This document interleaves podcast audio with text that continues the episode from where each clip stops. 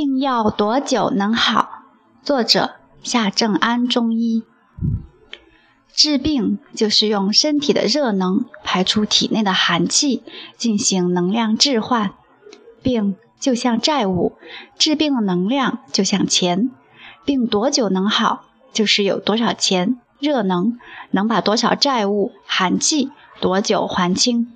病就像债务，债务体现为寒气。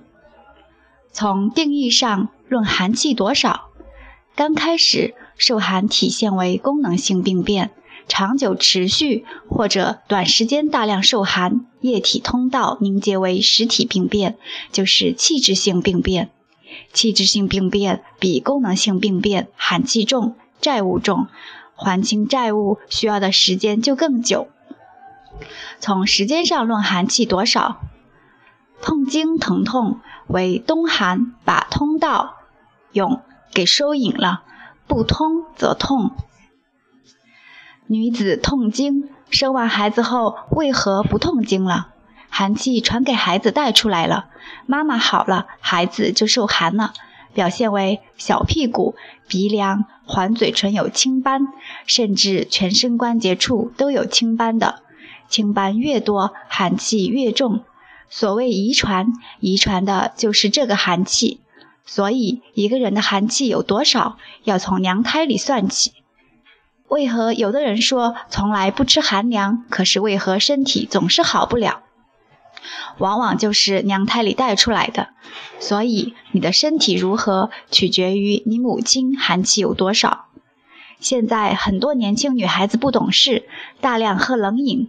生孩子就会难产，痛楚严重，将来生出来的孩子就会寒气重，很难带。